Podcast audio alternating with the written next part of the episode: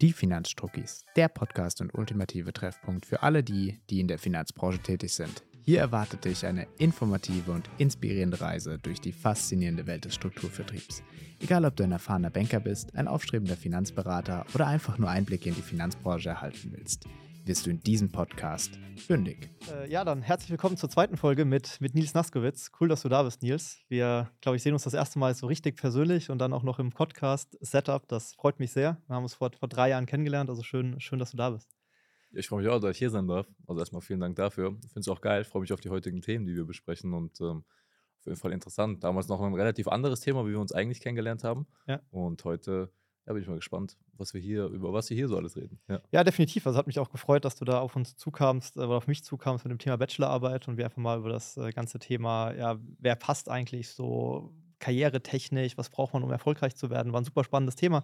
Hat mich sehr gefreut, das begleiten zu dürfen und natürlich auch cool, deine, deine Karriere mitverfolgen zu dürfen, wohin du dich jetzt entwickelt hast. Ähm, sehr, sehr spannend und äh, du hast ja auch einige von, von unserem Vertrieb im Coaching, wenn es um das Thema rund um Verkauf, Vertrieb geht. Ähm, das ist bisher, was ich so gehört habe, auch sehr, sehr erfolgreich. das, freut mich sehr zu hören. Freut mich, freut mich natürlich sehr. Ja. Gut, äh, wir haben gesagt, wir sprechen heute vor allem über das Thema Blockaden im Vertrieb, weil es ja für viele Leute, vor allem in unserem Business, B2C-Vertrieb, dann auch noch das Thema Finanzen, was neben dem vielleicht generell schon eher negativen Ruf des Themas Verkaufen in Deutschland ja nochmal das Thema Finanzen obendrauf setzt. Und Minus Minus ist ja nicht wie in der Schulmathematik Plus, sondern eher Doppelminus. Ja. und deswegen gibt es da viele Blockaden. Vielleicht kannst du einfach mal reinstarten. Was sind so deine Top-Blockaden? Und vielleicht kannst du auch den ein oder anderen Hörern einfach einen Gedankenweg mitgeben, wie er so eine Blockade auch lösen kann. Mhm. Ja, durchaus. In der letzten Folge habe ich ja schon gesagt, wie man das quasi so kategorieren kann, also welche verschiedenen Arten von Blockaden es gibt und auch welche verschiedenen Arten von Glaubenssätze dahinter stecken. Was ich aber immer sehr interessant finde, und wo ich auch selbst die Erfahrung gemacht habe, ist, wenn man dann mal selbst anfängt, Akquise zu machen. Zum Beispiel, wenn man dann anfängt, ähm, zum Beispiel bei LinkedIn Akquise zu machen oder Telefonakquise zu machen, dass man dann merkt, man prokrastiniert total. Man schiebt das immer vor sich her, man hat so mhm. ein extrem negatives Gefühl in sich und hat darauf gar keine Lust. Man findet immer wieder bessere Aufgaben, die man machen kann, außer jetzt, außer jetzt diese Akquise. Und was da ganz interessant ist, dass man häufig denkt, ah, ich gehe der anderen Person jetzt auf die Nerven. Oder man denkt, hm, wenn ich der, die Person jetzt anrufe oder anschreibe, dann ähm, gehe ich hier nicht nur auf die Nerven, sondern dann könnte die denken, ich will ihr was verkaufen oder ich wäre vielleicht ein, ein Wannabe-Unternehmer etc. Mhm. Und das ist ganz interessant, was da vielleicht dahinter steckt. Und ähm, da kann ich auch aus meiner eigenen Erfahrung einfach mal sprechen. Vielleicht können sich dann andere auch damit verbinden. Bevor ich mich selbstständig gemacht habe, wurde ich ganz oft auf Instagram angeschrieben, so nach dem Motto: ja, Hey, komm in meine WhatsApp-Gruppe und irgendwelche Krypto-Projekte oder, oder, oder was auch immer. Und Wer kennt ich, sie nicht, ja? Ja, ja, total, total. Und dann habe ich natürlich angefangen, die anderen Menschen zu bewerten. Habe mir gedacht, was sind das für Wannabe-Entrepreneure? So, dann, ich glaube, das war dann zwei Jahre später, als ich dann auch mein, mit meinem Business gestartet habe, dann auch mit Akquise angefangen habe, habe ich plötzlich gemerkt, wie ich Angst hatte, als Wannabe abgestempelt zu werden. Ja. Und da ist ja ganz interessant, wie diese Blockade eigentlich entsteht. Denn die Blockade hat nichts mit den anderen Menschen zu tun, sondern hat eigentlich nur mit mir zu tun, dass ich damals die Personen, die mich angeschrieben haben, als Wannabe bewertet habe. Das heißt, ich habe quasi Widerstand gegen diese Nachrichten geleistet. Denn was haben die Menschen eigentlich gemacht? Sie haben ja, der, der Ist-Zustand ist ja, dass sie mir nur eine Nachricht geschrieben haben. Ich habe dem Ganzen aber noch eine Identität gegeben. Wannabe Entrepreneure. Das bedeutet, ich habe da Akquise, also ein Verhalten, mit einer Identität verknüpft. Und wenn ich jetzt, also ich habe ich hab das miteinander verknüpft wie so ein Sandwich, und wenn ich jetzt dieses Verhalten ausübe, dann bin ich ja gleichzeitig auch diese Identität. Mhm. Und das ist ganz interessant, dann zu schauen, okay, wann habe ich denn vielleicht das erste Mal eine andere Person dafür bewertet, dass sie Akquise macht, dass sie mich angerufen hat, dass sie mir etwas geschrieben hat, etc. Und inwiefern habe ich sie dann negativ bewertet? Und da gegen diese Erfahrung den Widerstand quasi aufzulösen, indem man sich mal ganz genau anschaut, okay, ja, wir wissen ja nicht, warum macht die denn jetzt Akquise. Wir haben keine Ahnung, was, was, dahinter steckt. Wir müssen das auch nicht für gut empfinden. Auch heute, wenn ich noch Nachrichten auf LinkedIn bekomme, so die, diese Klassiker, ähm, hast du noch Kapazität für Neukunden. Das ist so der, der, der klassische Satz. Die Nachricht oder? bekomme ich gefühlt zweimal am Tag. Ja, ja genau, genau. Das ist dann aber erstmal so, okay, ich bekomme nur eine Nachricht. Ich muss das nicht für gut empfinden, aber eben auch nicht für schlecht, sondern ich wehre mich einfach nicht gegen diese Erfahrung. Es ist ja auch eine Erfahrung, aber ich wehre mich nicht dagegen. Ich leiste keinen Widerstand dagegen. Weil wenn ich Widerstand dagegen leiste, dann leiste ich irgendwo auch gegen mein Verhalten, wenn ich Akquise mache, Widerstand. Sondern ich nehme das einfach ganz neutral an. Ich habe eine Nachricht bekommen. Das ist der Ist-Zustand. Mehr ist nicht passiert. Alles andere darüber hinaus ist ja nur eine Interpretation.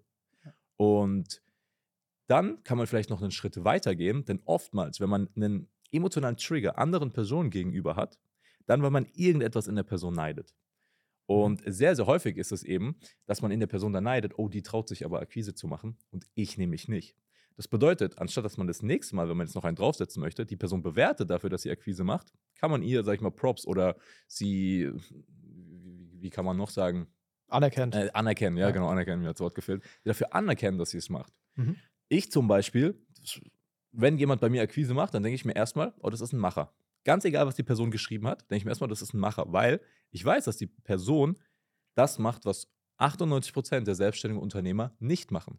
Über die rote Linie gehen und einfach mal ganz genau tun, ja. mal diese eigenen, die eigenen Blockaden überwinden und in die Umsetzung kommen, weil das machen die meisten Menschen nicht. So, die, die werden von ihren eigenen Ängsten dann quasi zurückgezogen. Und deswegen bewerte ich die Person positiv. Für dazu, wenn ich Akquise mache, habe ich auch eine positive Bewertung über mich selbst. Cool. Ähm, also das heißt, würdest sagen, also ich kenne nur dieses Schaubild ist und ähm, Interpretation. Ne? Mhm. Also was eigentlich was ist und was ist Interpretation, diese zwei ja. Kreise, die sich nicht überschneiden. ja. Und ähm, du sagst, okay, eher mal in, auf der Ist-Ebene bleiben, weil wir interpretieren viel rein. Und vor allem in dem Moment, wo man negativ rein interpretiert in das Thema Akquise, weil, weil man andere Akquise negativ interpretiert, interpretiert man auch seine eigene Akquise-Tätigkeit negativ. Und damit hat man eine Herausforderung mit ja. Akquise.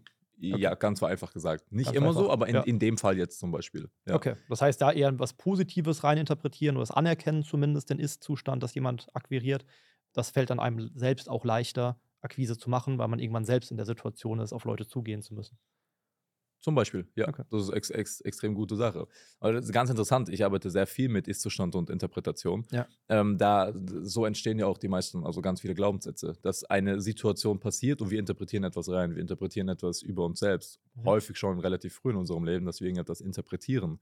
Und das halt mal sich äh, nochmal rat, wirklich rational anzuschauen und wirklich gucken, was passiert dort. Das ist ein extrem mächtiges Tool. Das immer ja. zu machen. Immer wenn man einen emotionalen Trigger spürt, sich mal anzuschauen, was ist gerade eigentlich passiert und was interpretiere ich? Das heißt, was, was erzählt mir eigentlich mein Verstand? Ja. Weil ganz häufig ist es halt rational nicht das Beste, was der Verstand uns erzählt. Definitiv. Also ich habe mal zwei ja. Jahre auch so ein kontextuelles Coaching gemacht, wo mhm. es um das Thema Glaubenssätze geht, ähm, vor allem in der Führung. Ne, wenn, ich, dann eben mein, mein, Team geführt habe und da auch viele Dinge reininterpretiert habe, mir hat dieses Tool was ist und Interpretation extrem geholfen. Man fällt immer wieder in alte Glaubenssätze zurück. Also auch nicht beim Thema Akquise ist es wahrscheinlich auch so, dass man auch, wenn man von dir eine Lösung präsentiert bekommt oder eine Möglichkeit, da rauszukommen, einen Glaubenssatz zu verändern, ist die Wahrscheinlichkeit groß, dass man auch mal wieder zurückfällt ja, und das da ein paar Mal wieder bekämpfen muss oder einfach rauskommen muss.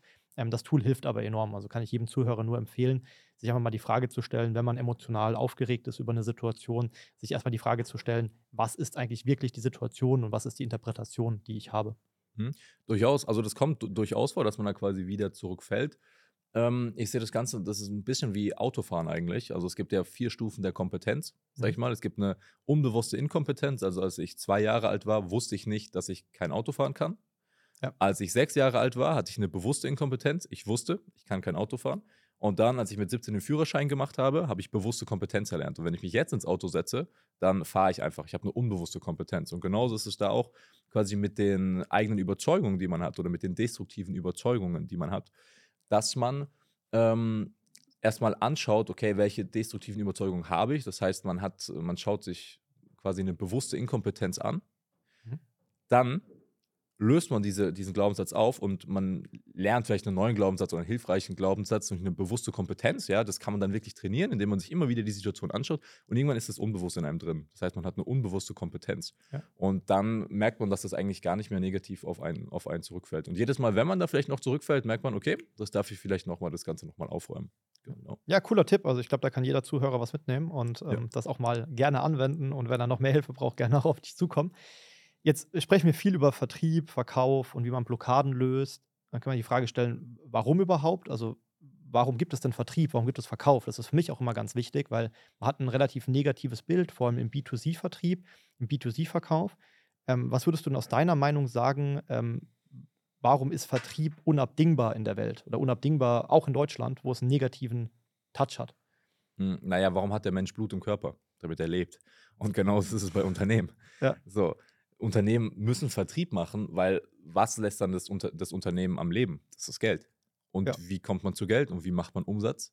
Indem man Vertrieb, Sales, Akquise, wie auch immer man es nennt, macht. Und deswegen ist es so wichtig.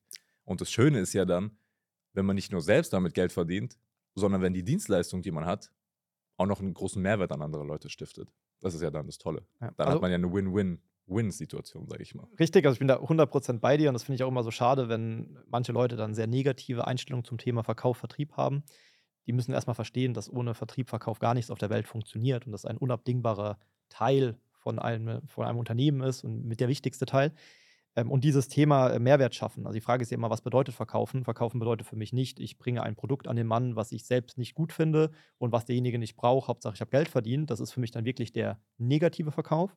Sondern für mich ist Verkaufen ja auch eine Herausforderung zu lösen oder ein Bedürfnis zu wecken im ersten Schritt. Das ist auch ein wichtiges Thema vom Verkauf für mich. Also nicht nur, ähm, jemand kommt mit einem Bedürfnis auf mich zu, mit einer Herausforderung und ich löse sie mit meinem Produkt, meiner Dienstleistung, sondern ich bin auch der, in der Lage, im Sales-Prozess das Bedürfnis bei demjenigen zu erkennen und dann eben mit meiner Dienstleistung, meinem Produkt, falls möglich, dieses Bedürfnis zu befriedigen oder diese Herausforderung zu lösen. Das ist für mich ein ganz elementarer Bestandteil. Ähm, dafür ist es aber natürlich super, super wichtig und das ist vor allem der Finanzdienstleistungsbranche so, weil wir sind ein ganz klarer Verkäufermarkt. Das bedeutet, es ist nicht so, dass die Leute sehr aktiv auf uns zukommen und sagen, Mhm. hey Marc, ich brauche jetzt unbedingt eine Berufsunfähigkeitsversicherung, ähm, weil die ist super wichtig. Sondern die Leute kommen ja eher mit keinem Bedarf auf einen zu. Man muss sie vielleicht sogar aktiv irgendwie dahin bekommen, dass sie sich mal die Dienstleistung vorstellen lassen, anhören und muss dann in der Lage sein, im Verkaufsprozess das Thema Bedürfnis zu erwecken und eben nicht nur einfach, jemand kommt mit einem Bedürfnis auf mich zu und ich löse dieses Problem oder habe dieses Bedürfnis gedeckt. Ja, das ist halt in unserem Bereich vor allem dann, dann ein großes Thema. Was würdest du sagen, ist dann so die, ähm, die, die Quintessenz oder was macht einen guten ähm, Verkäufer, einen guten Vertriebler aus? Also was muss der mitbringen? Was muss der von seiner Dienstleistung halten, dass er überhaupt ein guter Verkäufer sein kann? Das ist eine gute Frage. Wenn ich jetzt, also, wenn ich jetzt nur plump die Antwort, äh, die Frage beantworten müsste, was macht einen guten Vertriebler aus, dann wäre es wahrscheinlich Schlagzahl. Ja. Also jetzt Ja, nur, nur, einen, nur, einen, nur einen guten Vertriebler. Da ist halt die Sache, ähm, da müssen wir uns mal anschauen, vielleicht welches Wertesystem hat man. Denn Vertrieb ist ja weder richtig oder falsch. Richtig oder falsch gibt es ja nicht. Auch da haben wir wieder eine Interpretation, sondern wir müssen uns ja erstmal das, das Wertesystem angucken. Zum Beispiel, in meinem Wertesystem könnte ich nichts verkaufen, wo die Person keinen Bedarf hat. Das wird, wird nicht funktionieren. Ich weiß, dass es ganz viele Coaches da draußen gibt, die verkaufen Kurse, wo, wo man dann lernt, wie man Leute in den Kurs reinbekommt. Das Mhm. ist etwas, das könnte ich nicht verkaufen. Niemals. Da wäre ich, da wär ich auch kein guter Vertriebler oder da wäre ich überhaupt nicht gut drin. Da könnte ich auch keine Schlagzahl machen. Trotzdem gibt es Leute, die solche Kurse verkaufen, weil sie extrem auf Schlagzahl gehen, weil sie extrem gut im Verkauf sind und sind deshalb gute Vertriebler. Aber sie, sie haben damit vielleicht auch gar kein Problem. Die fühlen sich vielleicht auch nicht schlecht. Die relaxen dann irgendwo in ihrem Penthouse am Strand und fühlen sich gut, dass sie das gemacht hat. Ich könnte das nicht. Das heißt, wir müssen uns erstmal anschauen, was ist, was ist da überhaupt das Wertesystem. Und in meinem Wertesystem, da sage ich mal, was macht einen guten Vertriebler aus? Er muss halt zu 100% davon überzeugt sein, von seinem Produkt oder von seiner Dienstleistung. Das heißt, dass da wirklich Mehrwert geschaffen wird. Wirklich der maximale Mehrwert aus bestem Wissen und Gewissen. Ja, natürlich ähm, wird es so sein, dass ich einen, in zehn Jahren noch besserer Coach bin als jetzt. Aber ich handle jetzt aus bestem Wissen und Gewissen. Und das ist auch in der Finanzdienstleistungsbranche so, dass man eben aus bestem Wissen und Gewissen handeln sollte. Also ne, total überzeugt zu sein von dem eigenen, ähm, von dem eigenen Angebot, von der eigenen Dienstleistung und dann ähm, Okay, jetzt war die Frage, was zeichnet einen guten Vertriebler aus? Natürlich erstmal, also es geht vielleicht erstmal darum, Bedarf zu wecken in der Akquise, Ja. sag ich mal. Ähm, das ist auch was, etwas, was ich mir und auch, auch meinen Kunden verinnerliche. Hey, in der Akquise geht es erstmal darum, wir schauen erstmal, hat die Person Bedarf, weil jemand, der jetzt, ähm, sage ich mal, schon eine richtig gute BU hat, warum soll ich ihm noch eine BU verkaufen? Ja, wenn die Person, ja. ja, genau, wenn die Person keinen Bedarf hat. Ja, und dann ist es am Ende auch wieder die, die Schlagzahl, ja. Also zum Schluss ist es immer Umsetzung. Also ich Es kann noch so Umsetzung, überzeugt sein ja. von meinem Produkt und kann noch so toll darin sein, Bedürfnisse zu wecken. Wenn ich niemanden anspreche darauf und wenn ich nicht eine gewisse Schlagzahl habe, dann bringt mir das alles nichts. Da kann ich die beste Dienstleistung der Welt haben. Damit löse ich dann auch keine Probleme. Weil das ist ja auch das Problem. Ich glaube, es gibt viele, viele Leute da draußen, die eine tolle Dienstleistung haben, ein tolles Produkt. Ja. Aber in dem Moment, wo der Vertrieb hadert, ist das Problem, dass ich natürlich dieses Produkt, diese Dienstleistung, die eigentlich total cool ist, von der ich auch überzeugt bin, halt nicht an den Mann bekomme. Und damit löse ich ja auch kein Problem, weil es ist auch cool, also was bringt es mir, ein geiles Produkt zu haben, aber es eben nicht an den Mann zu bringen, weil da hat ja niemand was von diesem Produkt oder von dieser Dienstleistung. Ja, das ist ähm, ja letztlich dann auch die, die Kernaufgabe vom Vertrieb in, in, in meiner Welt. Genau. Ähm, Es ist ja auch, es ist ja auch ein Zahlenspiel, Vertrieb. Also es, es ist ja grundsätzlich so, dass immer ein prozentualer Anteil der potenziellen Kunden das Angebot ablehnt und ein prozentualer Anteil das Angebot annimmt. Die Sache ist, ist man bereit dazu, Ergebnisse zu produzieren im Vertrieb, die einem nicht gefallen? Das heißt, dass man abgelehnt wird. Aber auf der anderen Seite, und da sage ich halt, worauf du dich fokussierst, wird mehr werden. Wenn du dich halt darauf fokussierst, wie vielen Menschen du hilfst, wie vielen Menschen du etwas Gutes machst, dann kann es einen dazu befähigen, noch mehr Menschen zu helfen. Und das führt dazu, dass man noch mehr in die Umsetzung geht. Ja. Finde ich super. Also einen coolen Gedanken, also eine coole Einstellung, cooles Mindset, mhm. wie du sagen würdest. Ähm, weil viele Leute halten sich an diesen negativen Erfahrungen auf. Ne? Das heißt, die machen dann mal Akquise, dann bekommen sie einmal Nein und denken gleich, oh Gott, das funktioniert alles nicht. So, ich werde abgelehnt als Person, ich bin jetzt zu schlecht oder so, was dir gar nicht stimmt, sondern wie du schon gesagt hast, Akquise hat ja nicht das Ziel, direkt etwas zu verkaufen, sondern Akquise hat erstmal das Ziel zu schauen, ist der Bedarf da und kann ich mit meinem Produkt, meiner Dienstleistung diesen Bedarf decken oder eben auch nicht, teil- oder ganzweise. Und ähm, viele haben das Problem oder das Mindset-Problem dann eben, mhm. dass sie bei einem Nein gleich sagen, okay, jetzt werde ich als Person abgelehnt, ich bin ein schlechter Vertriebler, ich bin ein schlechter Berater, weil ich habe ein Nein in der Akquise bekommen. Aber wie du schon sagst, man darf sich nicht auf die Neins konzentrieren, sondern es ist immer ein Quotengeschäft. Es wird immer jemanden geben, der gerade keinen Bock hat auf diese Dienstleistung. Du kannst ihn auch nicht dazu zwingen. Klar, je besser du vielleicht in deiner Akquise bist, desto höher ist deine Quote, aber sie ist nie 100 Prozent. Und einen guten Vertriebler macht das aus, dass er sich auf die positiven Dinge konzentriert, auf die Leute, die Ja sagen, um daraus noch mehr Ja sagen zu bekommen und eben nicht auf die Neins, weil je mehr ich mich darauf konzentriere, desto mehr Neins bekomme ich auch. Das ist so meine Erfahrung aus den letzten Jahren Vertrieb. Okay, ja. cool. Also vielleicht, ja, sorry. Ja, gerne, gerne du noch. Ja, ja, ich, ich habe da ganz viel zu sagen. Ähm, noch, also zum einen, was vielleicht ganz interessant ist, du als Person wirst niemals abgelehnt. Es gibt immer, es gibt eigentlich so, so drei, drei Schritte. Es gibt die Identität, es gibt den Prozess und es gibt das Ergebnis. Und ich gebe da immer so den Vergleich mit dem Dating. Wenn ich jetzt zu einer Frau hingehe und frage nach der Telefonnummer und sie sagt nein, was wird dann abgelehnt? Die meisten Menschen denken dann, ich werde abgelehnt. Mhm. Ah, ich, ich bin ein Loser, ich bin ein Versager. Aber das stimmt ja gar nicht. Was abgelehnt wurde, ist der Prozess und nicht die Identität. Mhm. Und genauso das Gleiche ist es auch im, im, in der Akquise. Wenn ich zu einer Person hingehe und mache ein Angebot, ja, ganz plump gesagt, ich mache ein Angebot und es wird abgelehnt. Was wird dann abgelehnt? Das Angebot, nicht die Identität. Genau, also nicht ich als Person werde abgelehnt, ja, sondern mein genau. Angebot wird abgelehnt. Ja, das Angebot oder die Art und Weise, wie ich das Angebot mache. Zum Beispiel die, wenn wir auch wieder auf die Ist-Situation runtergehen, einfach die Buchstaben, die ich eben aneinanderreihe in einer Nachricht. Oder die Wörter, die ich nacheinander sage und auch die Tonlage natürlich, die ich sage. Das wird abgelehnt, aber nicht ich als Person. Mhm. Und das ist ein Gamechanger, wenn man das versteht, dass man selbst niemals abgelehnt wird, sondern immer nur die Prozesse abgelehnt werden. Das ja. macht was mit einem, weil da kommt man viel mehr in die Umsetzung. Man hat keine, keine Angst mehr, sag ich mal. Okay. Und das ist halt, es ist halt faktisch so, wieder das ganz einfache Beispiel, wenn ich, wenn, wenn da jetzt, sag ich mal, drei Frauen stehen und ich gehe da jetzt hin und die, die sind so total im Party-Modus und ich gehe da so ganz, ganz ruhig hin und fragst so, hey, kann ich deine Nummer haben? Ist ja klar, dass ich dann, dass ich dann abgelehnt werde, weil der Prozess nicht gestimmt Wahrscheinlich, hat. Wahrscheinlich, ja. Ja, genau. Aber und die meisten Menschen denken dann eben, dass sie abgelehnt werden. Aber das ist nicht der Fall. Es wird, immer der, es wird immer der Prozess abgelehnt. Und das ist auch in der Akquise so. Es wird das Angebot abgelehnt oder die Nachricht oder der Call oder was auch immer. Das wird abgelehnt. Das, äh, das ist ganz wichtig, was ich, auch, was ich auch meinen Kunden mitgebe. Und wenn wir vielleicht jetzt wieder den Kreis ein bisschen schließen, und wir nochmal auf das Wertesystem zurückkommen, es gibt, es gibt eben ganz viele, also Unternehmertum ist ja quasi auch wie ein Spiel. Und es gibt ja ganz viele Spiele auf dieser Welt. Wie wenn ich jetzt auf einem, so habe ich das gelernt, auf einem Sportplatz bin, da spielen welche Basketball, da spielen welche Fußball, welche Handball. So. Wenn ich jetzt mich dazu entscheide, Unternehmertum zu spielen oder Selbstständigkeit zu spielen, dann ist eine Spielregel davon, dass ich gut bin in diesem Spiel, mhm. eben Vertrieb. Und wenn ich aber diese, diese Bedingung oder diese Spielregel nicht spielen will, dann spiele ich halt nicht Champions League, sondern dann spiele ich Kreisliga. Kreisliga. Ganz genau. Ja. So, das ist einfach eine, eine Bedingung in diesem Wertesystem Unternehmertum oder Selbstständigkeit. De definitiv. Und das, wenn das mehr Leute verstehen würden und dann vor allem auch mit den, sage ich mal, positiven Glaubenssätzen verbunden, dann wäre das auch viel, viel leichter. Aber ja, viele Herausforderungen definitiv oder viele Leute, die halt diese Blockaden haben. Deswegen gibt es ja auch Leute wie dich, ähm, die in dem Bereich dann eben helfen können, weil manchmal kann man sich da selbst auch gar nicht so helfen. Da braucht man manchmal diesen externen Input und auch die Verpflichtung jemandem gegenüber, da einfach Ergebnisse zu produzieren. Ähm, das war jetzt super viel Input. Ich glaube, wir könnten auch noch locker eine Stunde darüber reden, über Blockaden und Co. und könnten daraus ein riesen Coaching machen. ähm, dafür reicht uns dann aber die Zeit nicht. Äh, deswegen ähm, würde ich ganz gerne das Ganze nochmal zusammenfassen zu, ne, zu einer Quintessenz. Also für mich ja. zusammengefasst, gerne kannst du dann aus, aus deiner Welt ergänzen, wie du es siehst. Ähm, ich habe mitgenommen, Vertrieb ist im Endeffekt unabdingbar.